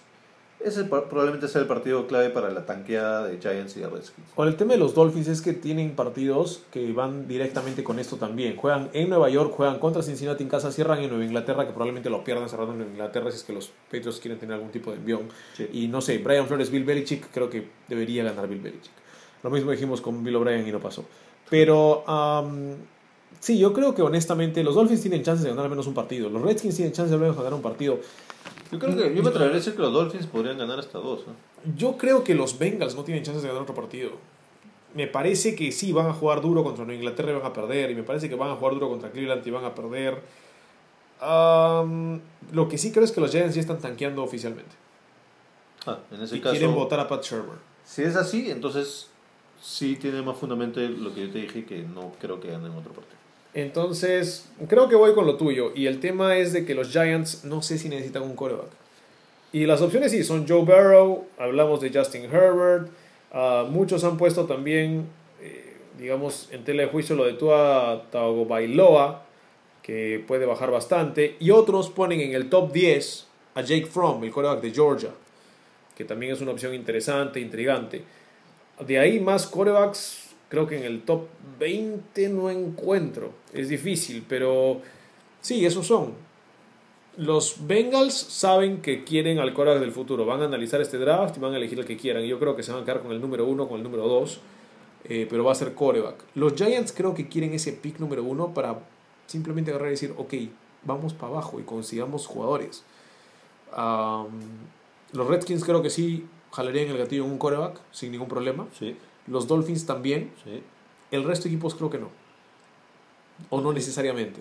Ahora hay equipos debajo de estos que sí van a jalar el gatillo en un coreback inmediatamente ni bien puedan. Claro. Entonces hay que tener cuidado con eso también. Yo, bueno, no, no, no quiero hacerla, o sea, es, es la fácil, ¿no? Pero si tuviese que dar un veredicto, probablemente simplemente me quedo con que los Bengals tendrán el primer pick. Si quiero hacer un poco, si quiero hacer una apuesta que probablemente pague un poquito más y hacerlo más interesante, te diría los Giants. Eh, porque también los Bengals, es que los Bengals sí necesitan ese, ese QB. Ahora, hay que decir esto y hay que ser honestos. El mejor jugador de este draft no es un QB. ¿Quién es? Es el liniero defensivo de Ohio State, Chase Young. Este tipo lo están llamando el nuevo Bosa. Es más, dicen que es mejor que los Bosa. ¿Juntos? Eh, Sí, dicen que Chase Young es, digamos, el mejor cazamariscales que ha habido desde, no sé, colegialmente dicen que mucho tiempo no he encontrado algo así. Porque es, tiene que ser totalmente bloqueado por dos jugadores todas las jugadas y aún así está consiguiendo los números que está consiguiendo.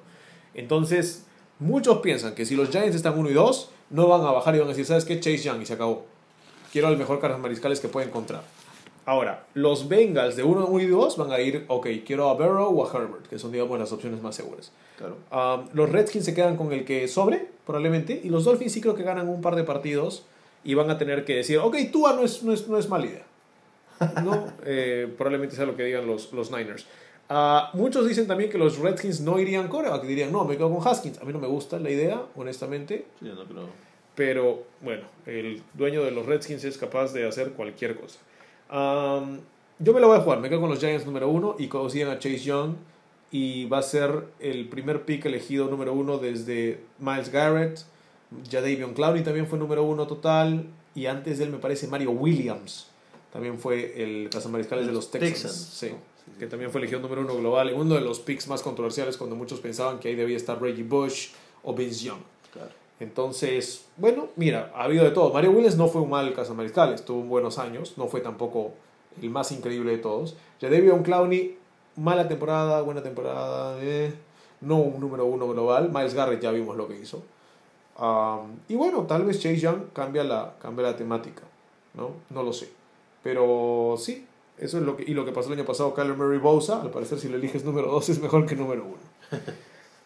¿Sabes qué? Eh, sí, yo, yo te voy a, decir, voy a decir que los Giants, simplemente porque viendo los partidos yo creo que los Giants ya no van a ganar. Y me ah, parece- bueno, no, no, no sé quién tiene el desempate, ¿no? Me Entre parece que los Giants no tienen un pick tan alto, desde, bueno, Saquon Barkley seguramente, y Eli Manning. Eh, bueno, mi, mi veredicto es que Bengals termina 2 y 12 y los Giants también. No sé quién tiene el desempate. Tendría que revisarlo acá en los standings para darte una idea. Me parece que sí es bastante probable eso. Los Bengals en conferencia están 1 y 8. Los Giants, y no se han enfrentado, me parece. Los Giants están 2 y 8 en conferencia. Sus dos triunfos en conferencia. Los dos solo han ganado en conferencia, así que no, no se han enfrentado. Eh, ahí va, eh, me parece, el diferencial de puntos, como el desempate en tal caso.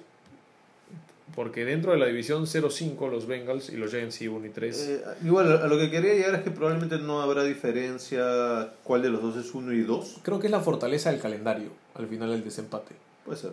Pero, pero no creo que haya diferencia cuál de los dos queda 1 y cuál queda 2. Porque como tú dices, por necesidad van a draftear a dos jugadores distintos. ¿no? Eh, Y es más, podrían Bengals- cambiarlo como lo llegaron a hacer los mismos Giants con los Chargers cuando hicieron Rivers Manning. No, no creo que necesiten eso, porque los Bengals agarrarán a su, a su, a su mariscal y los Giants agarrarán al defensivo, sin importar quién está uno y quién está dos. Esa es nuestra predicción para el draft.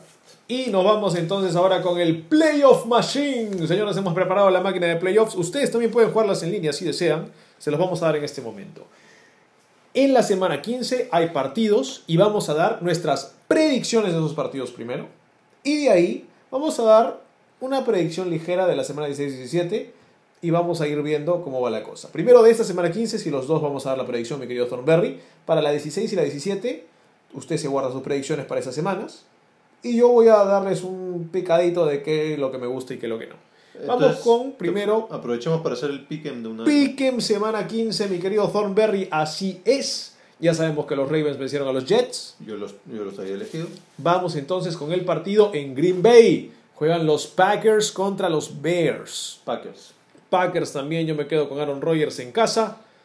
Señores, el siguiente partido es Patriots en Bengals. Pats. Dudo que los Pats pierdan 3 seguidos. Si los Pats pierden con los Bengals, ¿qué, qué hago, Thornberry? Tengo que hacer algo, tres seguidos y perder con los, con los Bengals. Aparte de llorar, dices. Hmm, Thornberry. No me ve la gente, no puedo, no puedo pintarme el cabello, no, no tiene caso.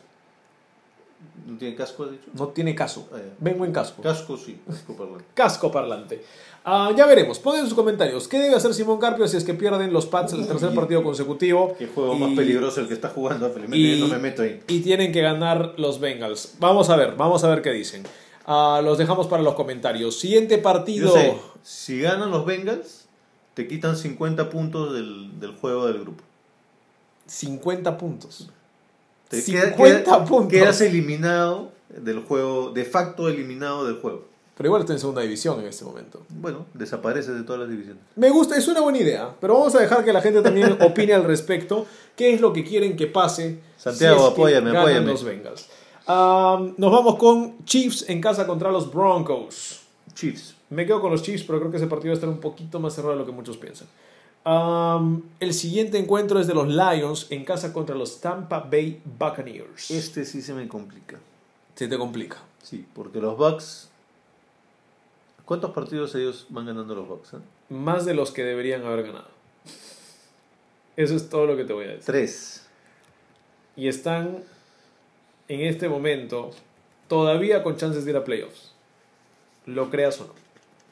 Tienen que pasar cosas increíbles. Realmente no confío sí. mucho en los Lions. Pero. Pero los Bucks.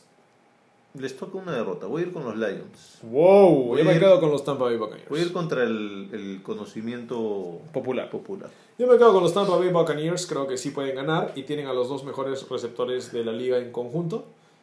Eh, Goodwin ha hecho una campaña increíble, hay que decirlo. Y Sí. bueno, lo de Mike Evans ya sabemos cómo es, pero creo que se lesionó. Se lesionó, ya, partido. no, ya se pierde toda la temporada. Igual creo que los Lions no tienen suficiente para ganar a los Bucks. Um, Texans Titans. Uno de los dos partidos que va a haber entre estos dos equipos en las últimas tres semanas. Estos son los que definen la, división de la AFC Sur. ¿Con quién te quedas, mi querido Thornberry? Uf, los Titans también llevan una cantidad de, de- de victorias seguidas. Cuatro, que, Alarmante. que no debería ser normal, ¿no? No deberían llegar a cinco, ¿no? Es que ahora tienen Derrick Henry, ahora tienen Ryan Tannehill, Mike Brable, coach del año. No. Eh, mm, a ver, me voy a arriesgar, voy a ir con los Texans. Yo también, Thornberry, ¿qué está pasando? ¿Qué te pasa? Yo Copión. voy con los Texans porque creo que perdieron ese partido con los Broncos porque estaban pensando en este. Y eso pasa muchas veces en la NFL. Sí, eso ya- estoy pensando en este partido, pierdo el anterior. Ese argumento ya lo has dicho tres veces y no te ha ligado ninguno. Ha ligado todas, Thornberry. La estaremos revisando. Mira, haremos haremos un, un- un solo capítulo de revisar el tape. Me parece muy bien. ¿eh? O sea, bloopers es lo que quieres decir. Perfecto. Mi querido Thornberry, vamos a mantenernos en este camino de la salud, porque usted no tiene salud.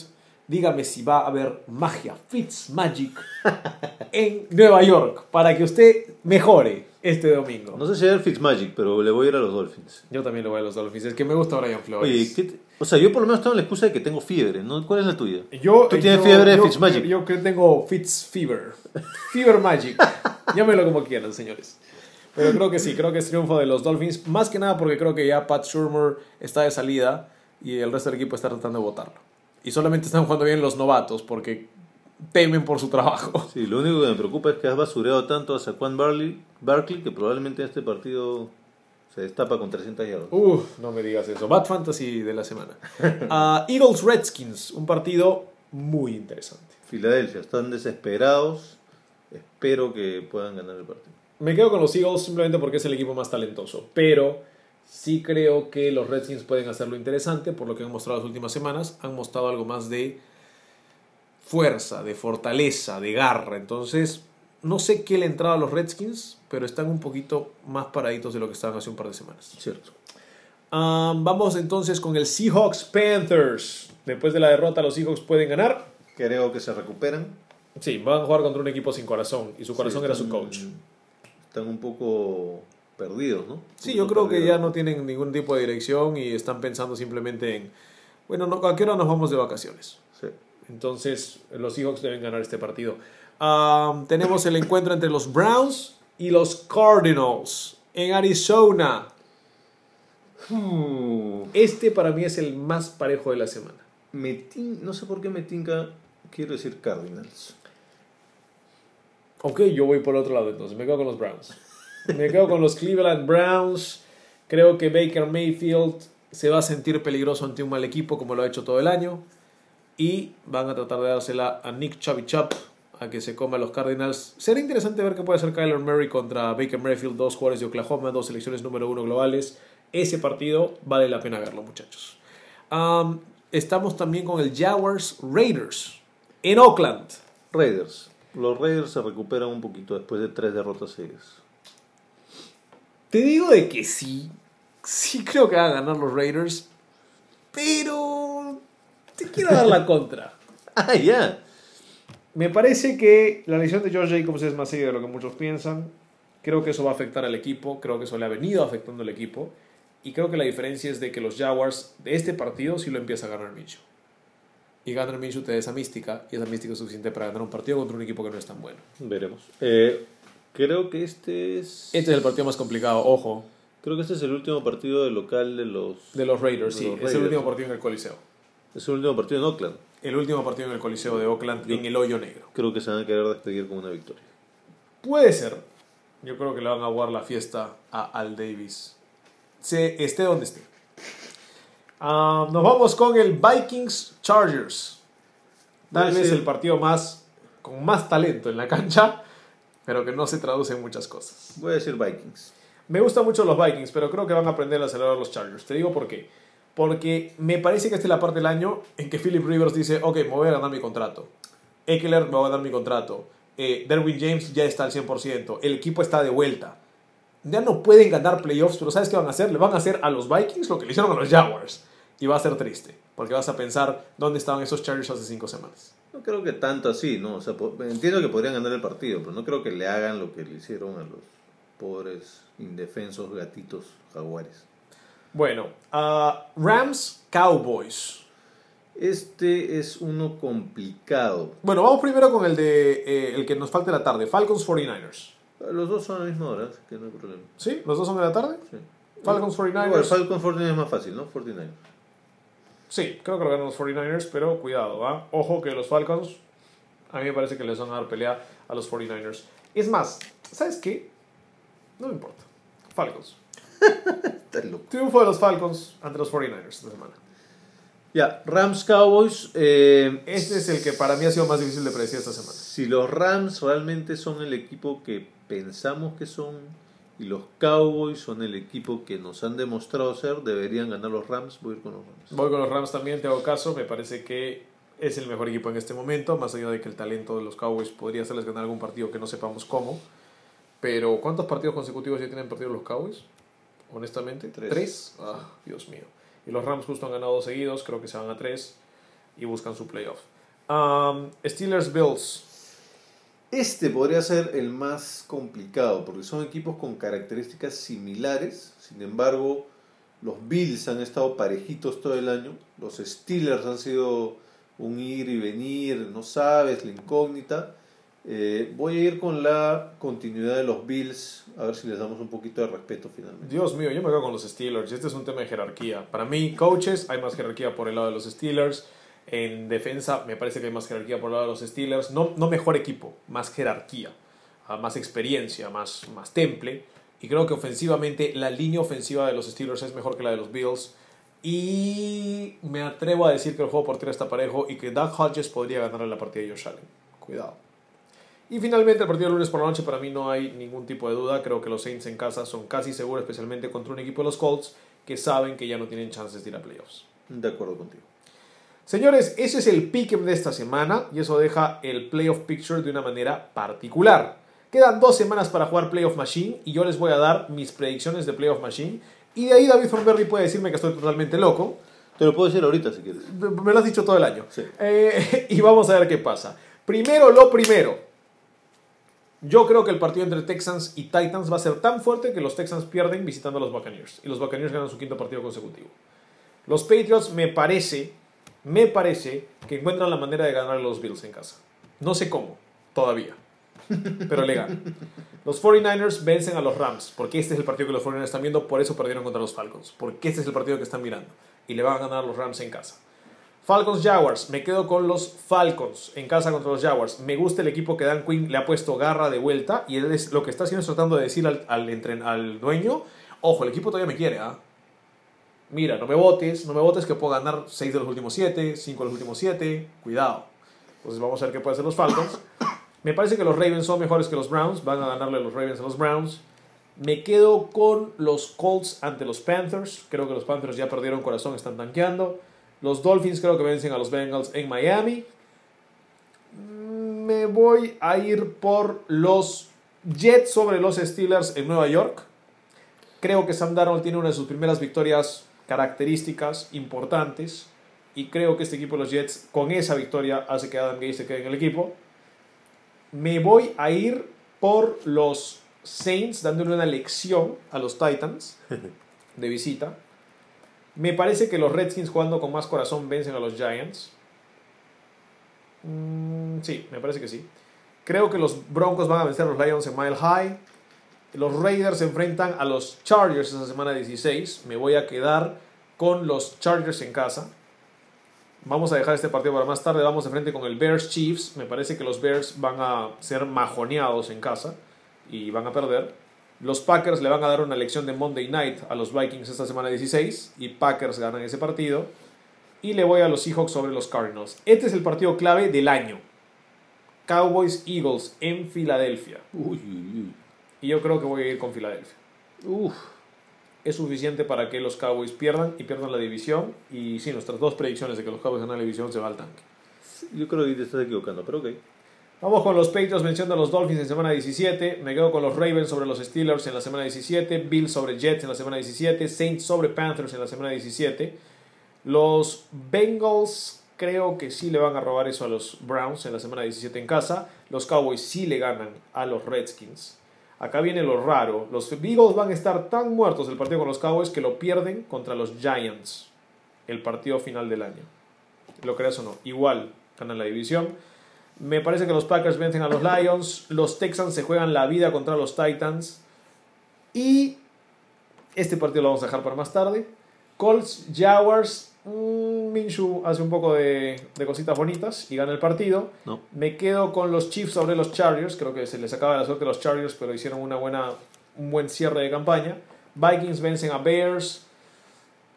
Dan Quinn le da una victoria rara a los Falcons que vencen a los Buccaneers y los Falcons terminarían con 7 y 9. Los Broncos creo que matan a los Raiders. Drew Locke se va a volver loco. Los Rams vencen a los Cardinals y los Seahawks vencen en casa a los 49ers. ¿Lo cree usted o no lo cree usted? No me importa. El partido clave para definir la AFC, este, eh, la AFC en general va a ser el Texans Titans. Me parece que los Titans van a saber que ya igual están en playoffs, pase lo que pase. Bueno, no, los, los- me dije que los, que los Texans están en playoffs, pase lo que pase. Y eh, ese partido y todo me parece que lo ganan los Titans de visita y aún así los Houston eh, Texans ganan la división por diferenciales. ¿Cómo queda esto? Después de toda esta predicción de Playoff Machine, ahora sí puedes meter tu cuchara, mi querido Thornberry. Yo digo que la AFC tiene a los Baltimore Ravens número 1 con 14 y 2, los Patriots 13 y 3 número 2. Número 3, los Chiefs con 12 y 4, número 4, por ganar su división los Texans 9 y 7. Quinto, los Buffalo Bills 16, sexto, los Pittsburgh Steelers 9 y 7. Esto haría que Steelers enfrenten a Chiefs y Bills enfrenten a Houston. Esa es mi opinión de la AFC. En la NFC, Seattle 13 y 3 número 1, Green Bay 3 y 3 número 2. Número 3, New Orleans 13 y 3. Número 4, por ganar su división también, Filadelfia 8 y 8. Los San Francisco 49ers, aún 12 y 4, se van a ir quintos. Los Rams de Los Ángeles 10 y 6 van a los playoffs y no van los Minnesota Vikings. Y así de choker va a ser Kirk Cousins esta campaña. Bueno, habiendo, discrepando contigo en algunos de tus resultados individuales y viendo ahorita el panorama general, en la FC creo que está más claro, estoy bastante de acuerdo con lo que te ha salido, salvo porque yo creo que básicamente eh, el, último, el último puesto de playoffs es básicamente entre Steelers y Titans. No Texans. No, creo que Texans va a ganar. Bueno, entre división. ellos dos para ir al Wild. Sí. Sí. Eh, y como están las cosas ahorita, yo confiaría más en los Titans. Algo en los Pittsburgh Steelers todavía me deja dudas. Eh, Ojo que los he puesto a los Steelers perdiendo semana 16 y perdiendo semana 17. Solo ganando en la semana 15 y aún así le ganan el diferencial en 9 y 7 a los Titans. claro, creo que los Titans no les has dado el respeto debido. En no, fin, a los Titans los he hecho perder, me parece, tres partidos consecutivos. ese, es el problema. No, además, le ganaron el último, pero si pierden dos no van. Es el tema con los Titans. Yo, ok, sin, sin entrar a la minucia, eh, yo sospecharía, o sea, me daría más lógica que estén los Titans que los Steelers. Ok, lo tomamos en cuenta. El resto, ok. Ojo, En si es que esto pasa en la FC, Steelers Chiefs en Kansas City, me voy por los Chiefs. Buffalo Bills Houston en Houston, me voy por los Bills. Me parece que los Bills viajan a Baltimore y los Chiefs viajan a Nueva Inglaterra. En Baltimore sí creo que Lamar Jackson vence a los Bills. En Nueva Inglaterra creo que los Patriots sí vencen a los Chiefs. ¿Ya? Y de ahí en Baltimore, Baltimore, Nueva Inglaterra, voy a ir con los Patriots para que vayan al Super Bowl una vez más. Esto es mío, Thornberry, no es usted. Bien objetivo. En la NFC, si es que esto se da así, ¿qué cree usted que ha cambiado acá? Sí, ¿Cuál es el cambio? Discrepo en el campeón del, del este. ¿Lo ves más ese partido Cowboys-Eagles yendo a Cowboys? Sí, hay un problema, ¿no? Que me sesga demasiado el nivel de talento de los Cowboys. Y el nivel de, no quiero decir disfuncionalidad, pero irregularidad de los Eagles. Entonces, yo sí creo que llegan los Cow campeonan los Cowboys en esa división y, y obviamente entran a playoffs y se quedan los Eagles. Ahora, lo otro que no me cuadra es que los 49ers estén quintos. Los veo mucho, equipo mucho más sólido que cualquiera de los otros. Yo los tengo perdiendo dos partidos, contra los Seahawks en, de visita y contra los Falcons en casa esta semana. Claramente no van a perder contra los Falcons.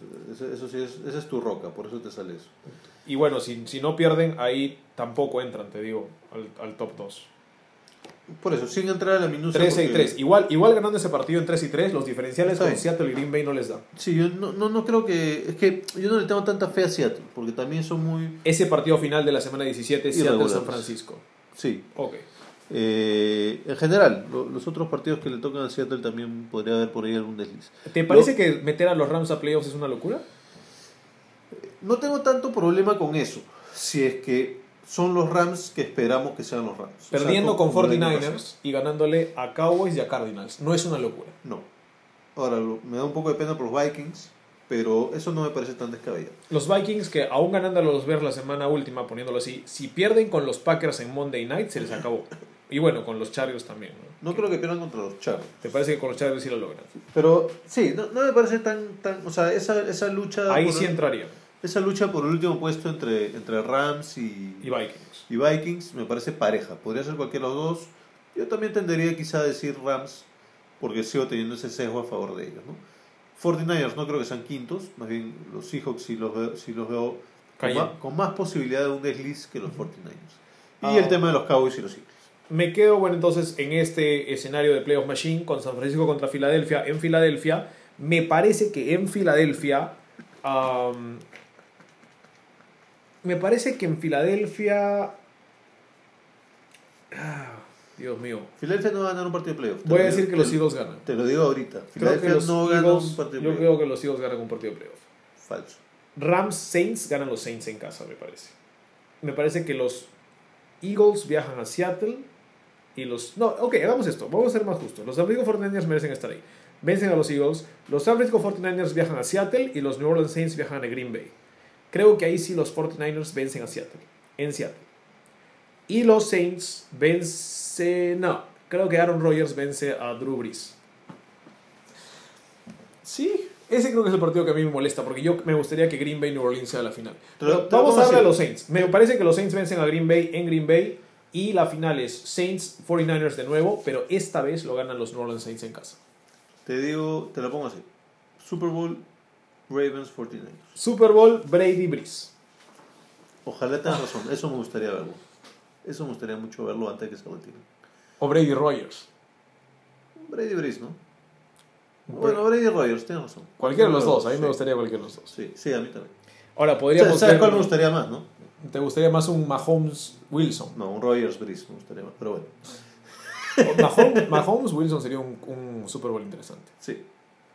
Bueno, ese es el Playoff Machine que estamos, digamos, conjeturando. Ustedes, por favor, ingresen, busquen Playoff Machine, es de ESPN, lo pueden encontrar y hacer sus conjeturas también acerca de las últimas tres semanas y de lo que puede pasar, qué equipos irán a los playoffs, qué equipos no. Y ya que ya hicimos el piquen, ya hicimos quienes se van al número uno del draft del 2020 y también ya tenemos el Playoff Machine listo, señores, esto se cierra y nos vamos a las apuestas.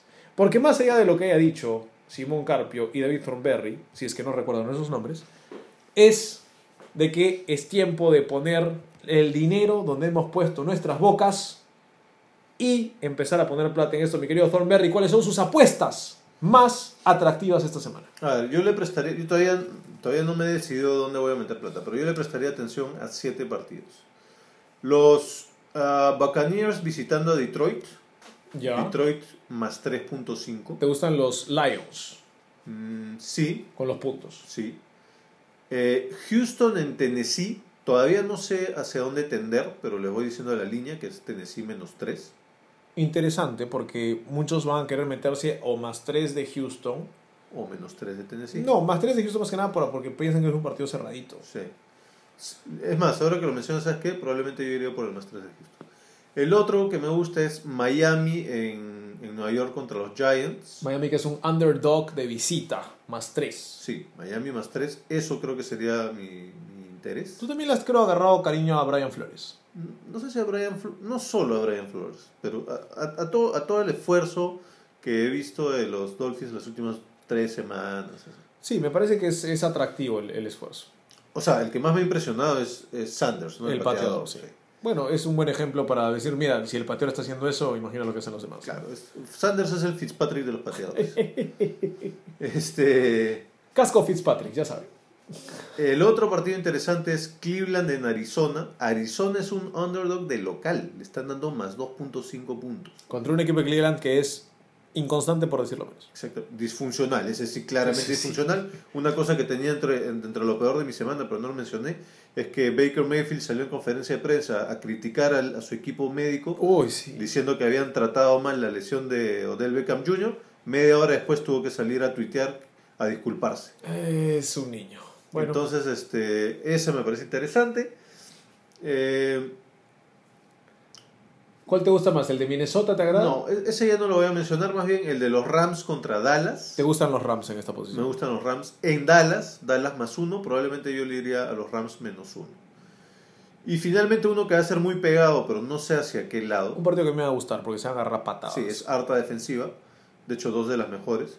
Buffalo en Pittsburgh, eh, a Pittsburgh le están dando menos 1.5. No sé de qué lado ir, pero hay algo interesante ahí. Si me tengo que quedar con. Te podrías ir por el under. Te podrías ir por el under. Imagino igual que el under será bajo, ¿no? Eh, si me tengo que quedar con tres, eh, me gusta bastante Houston, me gusta bastante Detroit, me gusta bastante Miami. No, todos me gustan. Todos te gustan. Este, sí, Rams, Cardinals, Dolphins. Si tuvieras que elegir una, la más atractiva, la, más, la más buena de la semana. Mm, Arizona. Arizona, más 3.2 y medio. Arizona de local más 2.5 contra Cleveland. Yo les voy dando mis apuestas, ya las hice en Betson, es testigo el señor Thornberry. Sí. Las apuestas son las siguientes, señores. Un combinadito, primero, que paga 4.92 y sucede, es el siguiente. No le voy a decir cuánto ha apostado, obviamente, no, eso queda en secreto. Todos sabemos que es un dólar. Por, supuesto. Uh, Chiefs Broncos, me estoy yendo con Broncos más 19 y medio, me lo estoy asegurando. ¿Cuánto te paga eso? 1.31. Está bueno esa. Está bueno porque el, el, el, clamor popular es de que Mahomes va a hacer que el partido sea por 20 o más puntos. Sí.